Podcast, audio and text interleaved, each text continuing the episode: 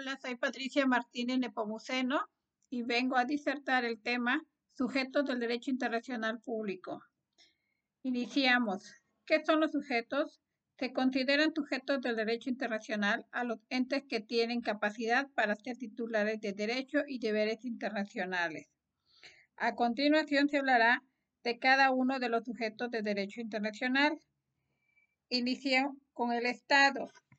Es la nación jurídicamente organizada, formando un, cuerpo político, un gobierno una autoridad con imperio y jurisdicción suficiente para mantener la unión y el orden de una actividad en un territorio.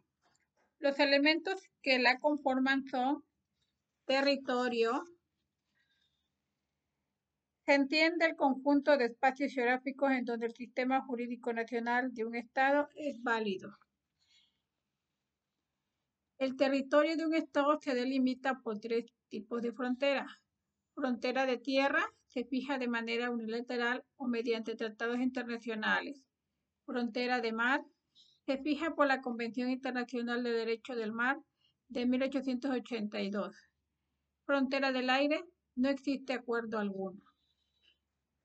Siguiente elemento, población, comprende todos los habitantes sobre los cuales el Estado ejerce su poder soberano. Otro de los elementos es el gobierno, es la capacidad de la organización estatal de establecer y hacer funcionar un orden político interno, la soberanía interna, y de actuar de manera independiente en el marco del derecho internacional público. Refiere la soberanía externa. La soberanía es el elemento distintivo que el derecho internacional utiliza para considerar un Estado como tal en virtud de ella, un Estado se encuentra directamente sometido al derecho internacional.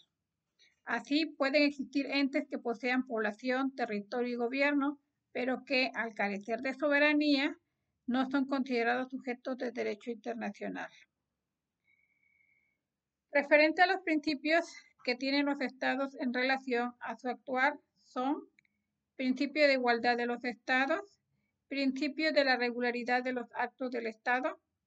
Los actos internos de un Estado son lícitos como consecuencia del principio de dominio reservado dentro del cual no se aplica el derecho internacional. Por último, autonomía constitucional del Estado como consecuencia del principio de no intervención y de autodeterminación. También encontramos en el Estado los límites de su actuación, cuáles son Respecto al derecho internacional, no intervención y el principio de no uso de la fuerza, principio de solución pacífica de las controversias. Relaciones entre los estados, entre ellos son realizadas por determinados órganos internos de cada estado. ¿Cuáles son esos órganos? Los jefes de estado, la Secretaría de Relaciones Exteriores, los agentes diplomáticos. También encontramos clase de Estado, tomando en consideración el autor Gamboa Serrasi. Considera que encontramos estados independientes o soberanos. Refiere todos los miembros de las Naciones Unidas. Tenemos estados semisoberanos. Podemos citar a todos aquellos que estuvieron bajo el, el régimen de los protectorados como Mónaco en Europa y estados vasallos como países del Mediterráneo como Egipto. Otro de los sujetos son las organizaciones internacionales. Estas son organismos permanentes creados mediante el acuerdo de voluntades de derecho internacional público entre dos o más estados para la consecución de un objetivo común permitido por el derecho internacional público. Son sujetos de obligaciones y titulares de derecho del, del Derecho Internacional Público, esto es, tienen personalidad jurídica. ¿Cuál es la diferencia entre la personalidad jurídica que los estados tienen en el derecho internacional público y la personalidad jurídica de las organizaciones internacionales? La primera refiere que es original e ilimitada y la segunda tiene personalidad jurídica derivada y limitada. ¿Cómo se clasifican esas organizaciones? Tenemos organizaciones universal como la ONU y que tiene fines generales, mantener la paz y seguridad internacional. También tenemos organizaciones regionales como la OEA. Estas organizaciones se crean mediante un tratado internacional en determinadas regiones geográficas, generalmente contiguas, con el propósito de desarrollar políticas comunes en materia económica, política y culturales. También tenemos sujetos especiales del derecho internacional público. ¿Cuáles son? El Vaticano. La Ciudad del Vaticano es un Estado soberano regido por el Papa, que se encuentra ubicado dentro de la ciudad de Roma.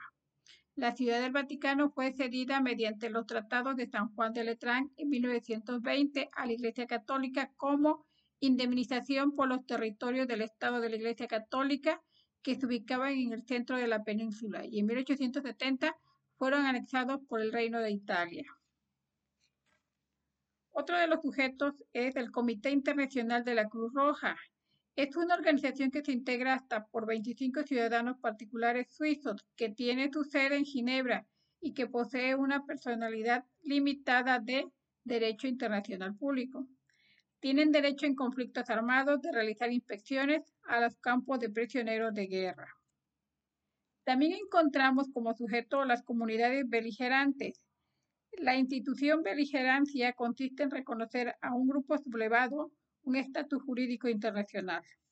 Las comunidades beligerantes son considerados sujetos de derecho internacional de carácter transitorio.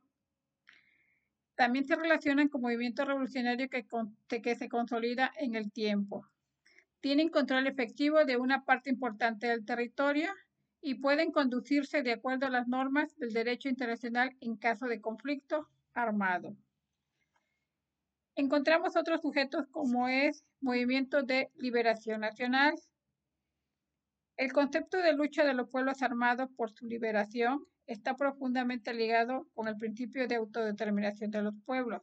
En virtud de este principio, los gobiernos de la metrópolis tienen la obligación de, de abstenerse del uso de la fuerza a fin de que sus colonias puedan llegar pacíficamente a la independencia. Y por último, encontramos el, al individuo como sujeto de derecho internacional. El individuo tiene una subjetividad jurídica limitada. Es un, es un sujeto del derecho de 1977. Protege al individuo internacional. La Convención de Ginebra de 1949 y sus protocolos de 1977 protegen al individuo en el ámbito de los derechos humanos y en el derecho humanitario internacional, donde el individuo encuentra sustento para su subjetividad internacional. Se concluye con la actualización del derecho internacional público, se ampliaron los sujetos. Antiguamente se tenía al Estado como un sujeto de derecho internacional. Hoy en día, derivado de los cambios que se han tenido en la sociedad, pues se ha, se ha tenido que actualizar dicha disciplina. Gracias.